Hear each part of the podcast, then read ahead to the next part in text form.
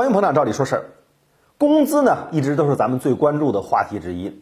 今天啊，咱们就来看看今年公布的最低工资标准。这个最低工资标准是国家为了保障劳动者的合法权益而设定的一个工资发放标准，也就是指啊，在咱们正常工作的情况下，各个企业单位应该付给咱们的最低工资。而且呢，这个最低工资啊，还不包括加班费用以及中班、夜班、高温、低温、井下、有毒、有害等等这些特殊工作条件下的津贴，还有伙食补贴，也就是饭费、交通费的补贴、住房补贴都不包括。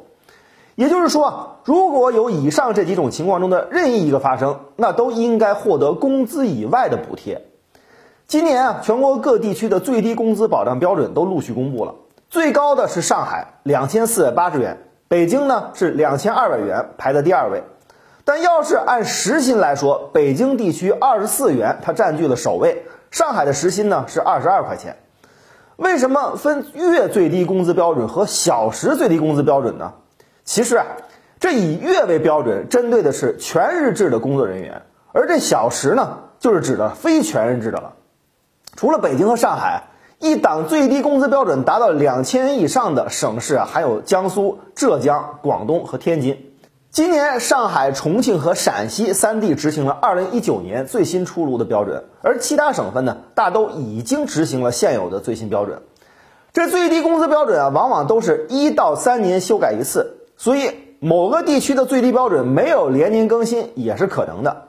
每隔一两年就调整一次最低标准。也是为了进一步的提高咱们老百姓的生活水平，很多地区啊都有明确的规定，最低工资的标准呢应该包括五险一金，但也有个别地区啊并没有这样的规定，比如上海就说，劳动者个人应该缴纳的各项保险和住房公积金等不作为最低标准的组成部分，用人单位应该另行支付。一般来说，不包含五险一金的最低工资标准含金量更高，这是因为用人单位需要另行支付这一笔费用。所以，对劳动者来说，拿到手的有效工资也就更多。关于这一点呢，各地区的具体要求不同，各位还是应该去关注地区的相关具体规定。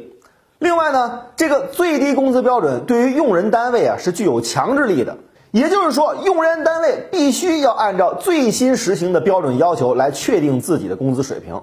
如果违反这个规定，那就要支付差额部分的金额。如果超过期限一直没有发工资，还应该按照应付金额的百分之五十以上、百分之一百以下的标准来多支付赔偿金。关于这一点呢，可是有法律依据的，劳动法就对此进行了详细的说明。